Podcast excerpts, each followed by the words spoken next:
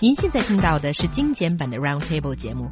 想收听并下载一小时完整节目，可以打开网站 c r i e z f m dot com，点击 Roundtable。Podcast 用户可以搜索圆桌会议。A Chinese high school student has got the personal tailored class schedule after he skipped many classes for his WeChat business and got complaints from many of his teachers. Should the trend of starting a business be encouraged by the school even if it has already influenced studies? 一名高一男生因为和朋友开微店销售韩国日用化妆品而屡屡旷课，但是经过学校的讨论，并没有让他退学，而是为其量身定制了一张课程表，由该学生来选择自己希望获得的知识。 你觉得在知道会影响学业的情况下，学校是否应该鼓励学生创业呢？So why did the school do that? It doesn't sound like a normal thing a public school in China would do. You are right. It doesn't sound anything like what a public school would usually do, especially a public high school. In China, usually the sole goal is to mass produce these Gaokao scores who can perform really, really well. And Brian, sitting right next to me, is sort of playing a robot person. I, I, I was miming a zombie because when Yeah. I think of the Gaokao, that's that's that's what it does. And like these these kids work very very hard. Uh, you know, they're they're very sincere at you know doing very well for this one test. Which as soon as you take it, all that knowledge, what what use is that? And that's I think part of the problem here. But we'll get to that later. Yeah, it is a big problem. But I think here the school is definitely very accommodating to like the personal development of well, one student in this case, but let's not like overplay it because it's not like Xiaohua. I need to uh, sort of co- correct you a little Okay. bit there. It's not like, you know, special courses have been designed for this one student, but it's actually just a specialized design for him class schedule. So he gets to take the classes who, that already exist according to his interest. And I think here is not necessarily that the school is advocating, um, you know, entrepreneurial spirit, but it's advocating you know, what is the best for a individual student? This guy happens to be that, you know, he's having a successful business, I suppose, on WeChat, and he's earning when business is going well uh, more than ten thousand yuan per month. So they're sort of uh, tailoring classes towards his needs. So I think that spirit is great. That is, education should be what a individual student can get most out of it. Well, sure, sure, but you you don't want to just do like, oh, I don't want to take math or or you know language, so I'm just not going to take those at all. There there needs to be some standards. But before we go on, can I say that I find it's really funny that we have this this young male high school student who's selling Korean cosmetics. That that strikes me as, is pretty funny. But uh, anyway, though, but so what what I think is, is going on here is is the idea that okay, we have a special person here, a very unique individual, and so they need this unique little little schedule. And I I do think it's not a good idea for everyone to take all the exact same classes, uh, all geared for this one test, and then that knowledge just blows right out of your mind the sooner you step step out of the test, the exam hall. But uh, to make this just like oh this this guy he's he's doing his own little business thing, which may or may not be a valid or useful thing anyway. So we'll just let him not not take these important classes. You know, kind of do whatever he wants there. I think that's wrong. That's being overly accommodationist and pretty darn shocking to see in a Chinese high school. So I they must they must have either uh, an unusual or perhaps forward thinking kind of principle or something. Yeah, definitely.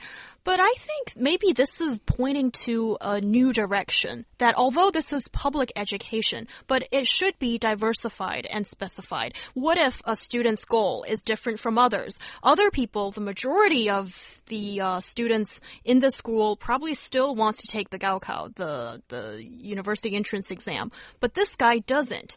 May, even if this is public school, maybe the future of this, okay, maybe I'm asking too much out of it, is that it can address to personal needs.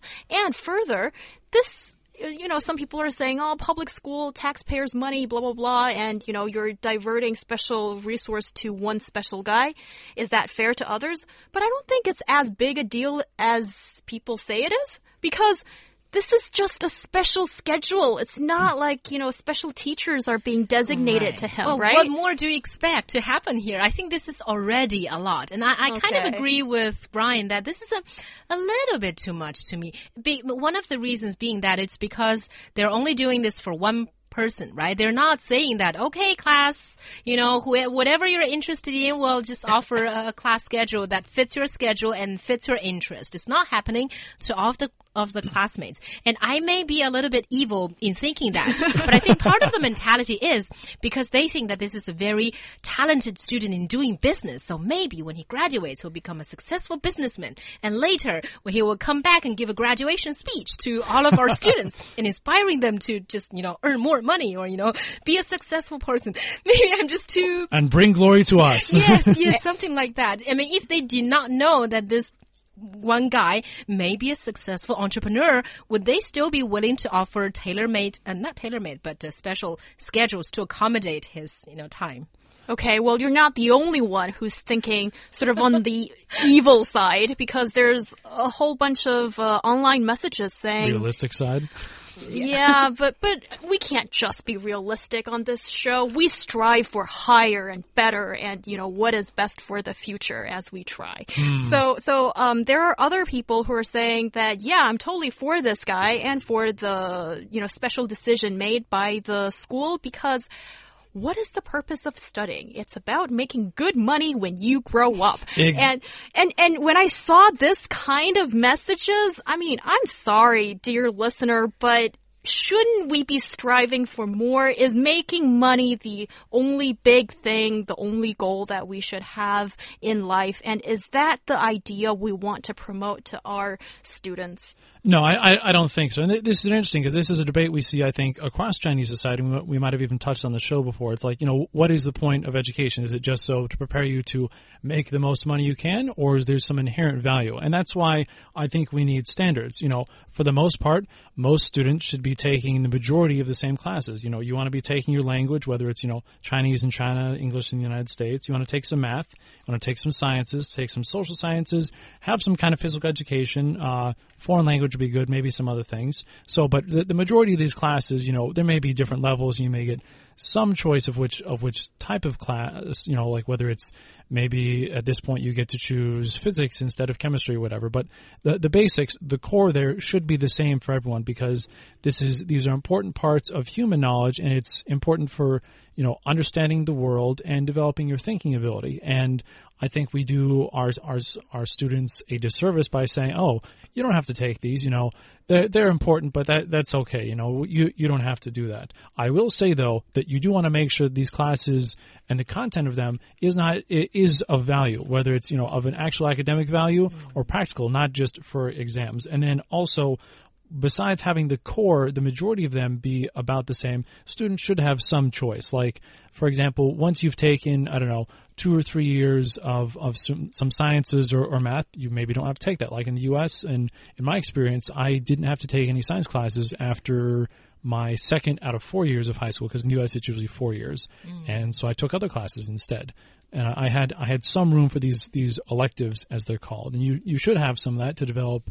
your own interests. You know what is good for you and whatnot. But again, the majority, because some knowledge, a lot, mo- the majority of knowledge is important. It is key, and it's not just about you know making money. It's building you as as a person, as an individual, as a citizen, and whatnot. Uh, most of them should be there together. The majority, at least. Yeah, I think you're right. And I don't think this case actually acts against that because in China, our uh, compulsory education finishes at ju after junior high school. So this guy is in high school now. So, you know, it's sort of to the stage, I suppose, judging by Chinese standards, that it's up to you to decide whether you want to go through high school and then later take the Gaokao and enter a university or go to a vocational school or, or do whatever. And in this case, I think the guy just couldn't really find a better place to be in the sense that he wants to continue doing business, not necessarily take the Gaokao or,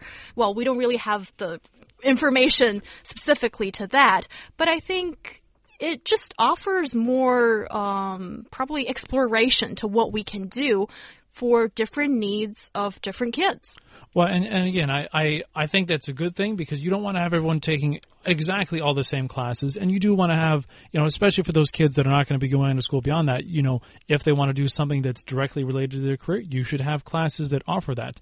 But it looks like he's got this, this whole schedule where he's like, okay, I pick and chosen, pick, pick and chosen just these couple subjects that I think are, are valuable to me and I'm just going to do those and nothing else. And that Yeah. I think is is too far. But as for you know your point about high school and whatnot, well, yeah, that that does make a certain amount of sense. But I think we're, that's not the issue. The issue should be high school should be uh, compulsory for all students, and it should be free so that you know we can have uh, have this valuable education given to students, and that can enhance their economic prospects as well. Yeah, and uh, our listener Hong Lin says that he she doesn't agree with this thing, and uh, in so many cases around me, she says my most of my friends who are in business regret that they didn't study enough when they were students.